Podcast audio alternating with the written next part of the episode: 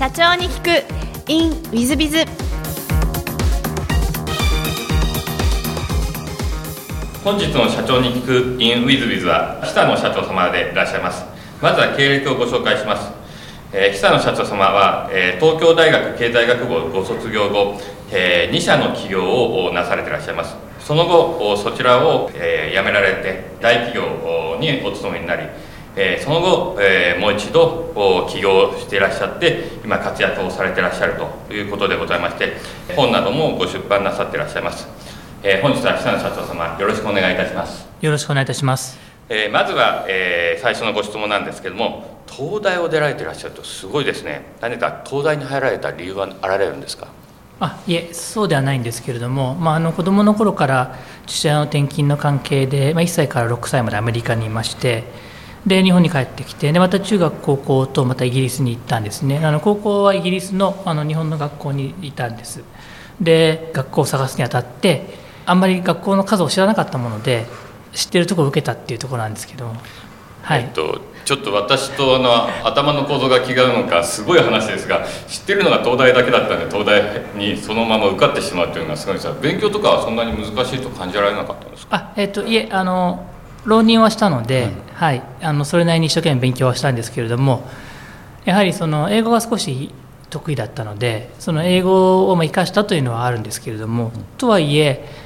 あのあんまりいい浪人生でもなかったので、まあ、運が良かったのかなと思ってます。そうですか、えーと、はい、謙虚でいらっしゃいますね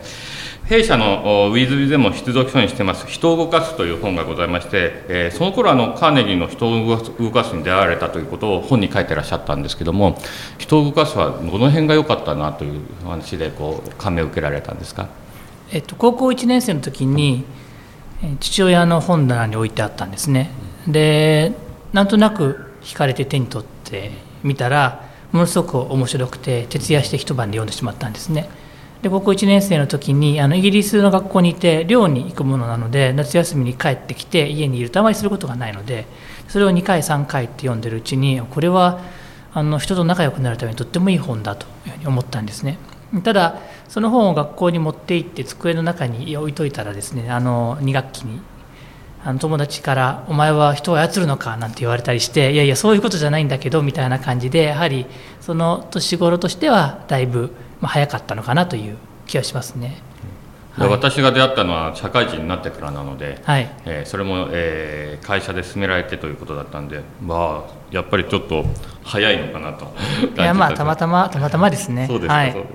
でその後あの、えー、大学を卒業後2社ほど起業されていらっしゃいます。官僚になるとかのそういうことは思われなかったんですか？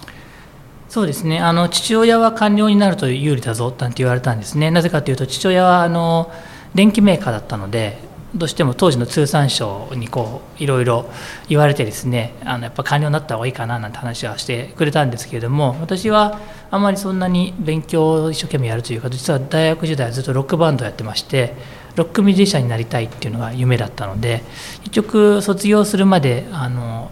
ロックバンドを辞めずに就職活動もしなかったのでそのまま卒業してロックバンドを続けたという感じですね。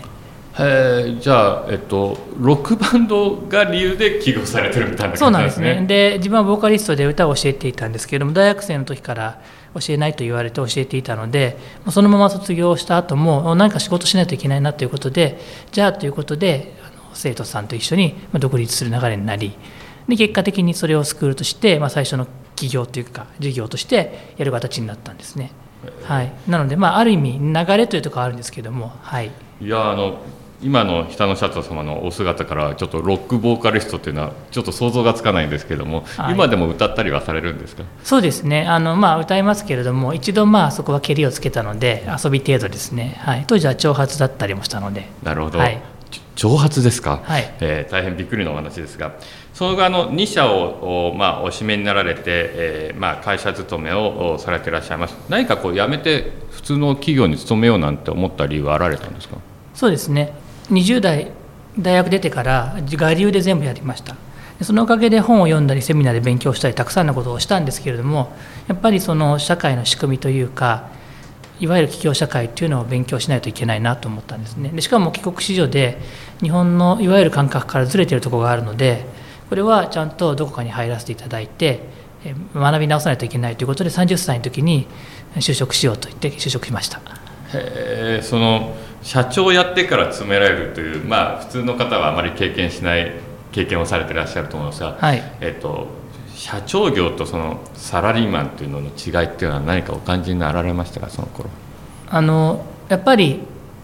会社勤めサラリーマンですと毎月安定したお給料をいただけるという、まあ、安心感はありましたよね。ただ頑張った分がその頑張った分以上にならないっていうか